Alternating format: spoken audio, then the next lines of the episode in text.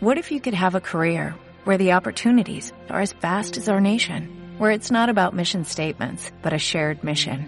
At U.S. Customs and Border Protection, we go beyond to protect more than borders, from ship to shore, air to ground, cities to local communities. CBP agents and officers are keeping people safe. Join U.S. Customs and Border Protection and go beyond for something far greater than yourself. Learn more at cbp.gov/careers.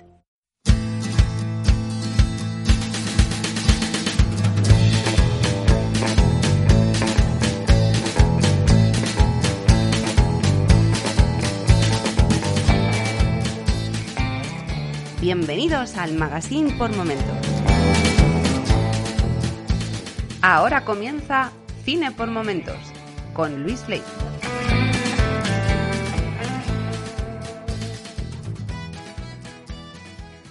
Queremos insistir en que iremos a Chicago pacíficamente, tanto si nos conceden ese permiso esta noche como si no. Iremos a Chicago en son de paz para parar la guerra. Ahora es allí donde tenemos que estar.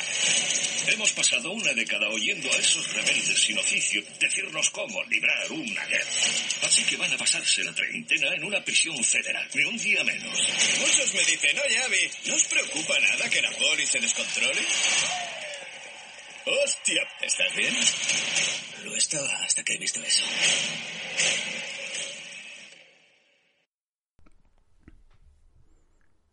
En 1969 se celebró uno de los juicios más populares de la historia de Estados Unidos, en el que siete individuos detenidos durante una manifestación en contra de la guerra de Vietnam fueron juzgados tras ser acusados de conspirar en contra de la seguridad nacional.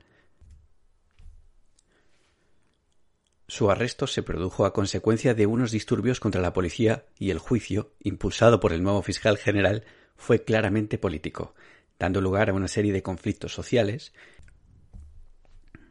manifestaciones, movimientos ciudadanos, el impulso de derechos civiles, que pasarían a la posteridad en una época de grandes cambios en los Estados Unidos. Os doy la bienvenida de nuevo a Cine por Momentos. Mi nombre es Luis Ángel París, me podéis encontrar en redes como Luis Flay y hoy vengo a hablaros de El juicio de los siete de Chicago. ¿La acusación tiene su alegato inicial? En la mesa de la defensa, Abby Hoffman, Jerry Rubin, Dave Dellinger, Lenny Davis, Lee Weiner, John Fromes, Tom Hayden y Bobby Seale, los acusados tenían un plan. Su objetivo era provocar disturbios. A esa fase del juicio yo la llamo con amigos así. Mi juicio ha empezado sin mi abogado. El tribunal entiende que quien te representa es el pantera negra que tienes detrás.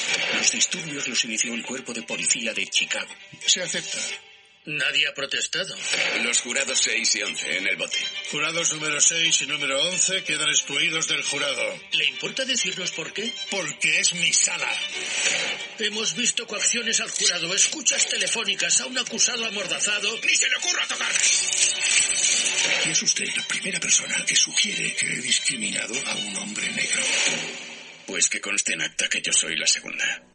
Bueno, reconozco que quizá no vaya a ser especialmente objetivo con esta película. Claro que quién puede ser objetivo con las películas que le gustan, ¿no? De eso se trata, de no serlo, de ser subjetivo.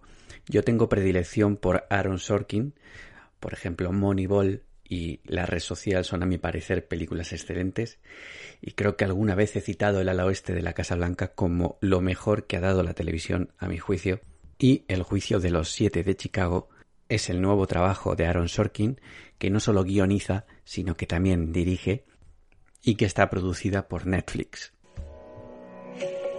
Cuando hemos llegado esta mañana, ahí fuera coreaban que el mundo entero nos miraba. Si salimos de todo esto sin denunciar por qué vinimos aquí en su día, será una decepción. Este verano, ¿por qué viniste a la convención? Para parar la guerra. Vamos a darles lo que quieren, público y un escenario. La película cuenta la historia real de siete acusados por los altercados entre la policía y los manifestantes contra la guerra de Vietnam en Chicago en el marco de la Convención Demócrata de 1968. La culpa de estos altercados, que llegaron a ser muy violentos, fue achacada a los manifestantes y coincidió con la llegada de Nixon al poder y su dura pretensión de ejemplarizar castigos políticos para tratar de reducir al máximo cualquier tipo de queja popular sobre su administración.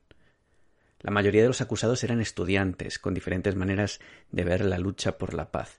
aunque uno de ellos era el principal dirigente de los Panteras Negras, que por si no lo sabéis es una organización y un partido político que comenzó siendo activistas con los derechos de los afroamericanos y clamando contra la brutalidad policial contra estos, pero que fue nombrado por Edgar Hoover, director del FBI en 1969, como la mayor amenaza interna del país.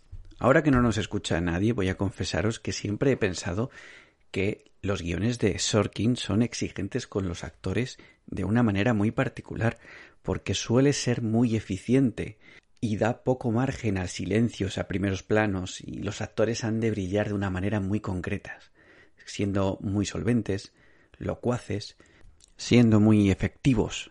Suelen ser características que cuesta valorar en un actor y no sé hasta qué punto puede pasarle desapercibida a los premios oficiales el trabajo de, por ejemplo, eh, Eddie Redmayne o de Sacha Baron Cohen, que están estupendos en la película. ¿De verdad crees que serán tan sonados? Esto es una revolución, pero una de verdad. Me temo que alguien acabará ofendido. ¿La acusación tiene motivaciones políticas? Estoy harto de oírlo. Me da absolutamente igual. ¿De qué esté harta su excelentísima señoría? ¡Orden en la sala! Estamos aquí para echarle valor.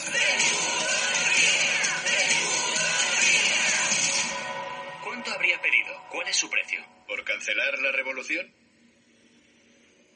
Mi vida.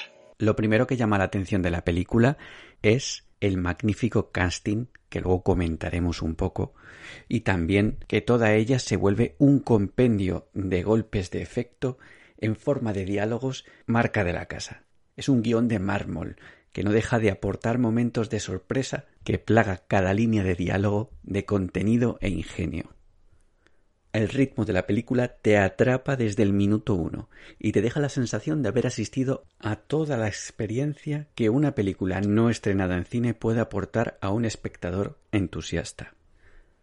Pero no es necesario que esos personajes brillen por sí solos, porque es la interacción y los momentos individuales que tienen esos siete de Chicago, sobre todo los cinco principales, los que les da momentos tremendos.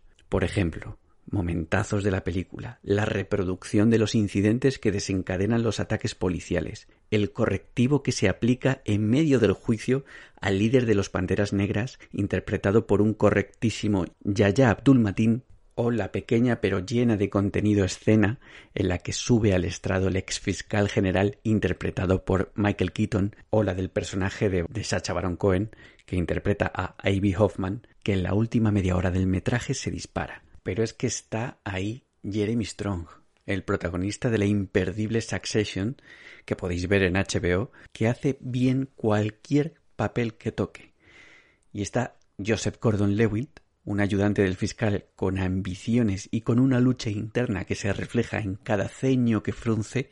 Está también un inconmensurable Mike Rylance haciendo de abogado defensor y está también el veterano Frank Langella interpretando a un juez conservador y repleto de prejuicios. No hay excusa ninguna para pasar esta película por alto.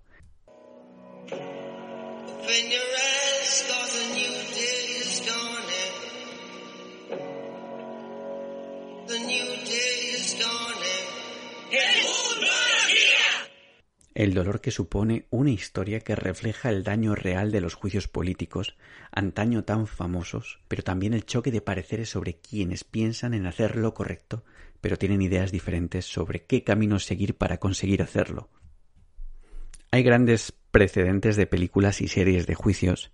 Esta no es solo una película de juicios al uso, tiene el foco en el porqué del juicio, en el componente político, que, como bien dice el personaje de Sacha Baron Cohen, lo transforma en un juicio político y no huye de tramas, giros argumentales y puntos de inflexión como buena peli de juicios, que sigue un hilo investigacional, pero da un salto al aire desde la posición de las películas de género, haciendo ver que es pretenciosa y le da igual, porque cumple con cualquier propósito que se haya marcado. Para mí, sin duda, una de las películas del año. Una delicia a cada escena. Muy recomendada. Sin más, espero que os haya gustado, estaré encantado de poder hablar con vosotros acerca de lo que queráis y cualquier comentario que tengáis sobre esta película o cualquier sugerencia que queráis decirme, podéis hacerlo en el cajetín de comentarios del programa en iBox.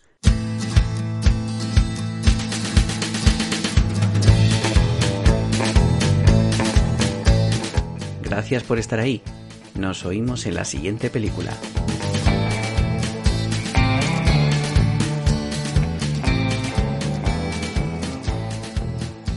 Si te gusta este programa y lo escuchas desde la plataforma o la aplicación de iVoox, te pedimos que le des al botón me gusta que acompaña este audio. Si lo haces desde otra plataforma y también quieres, puedes hacerlo buscándonos en iVoox.com.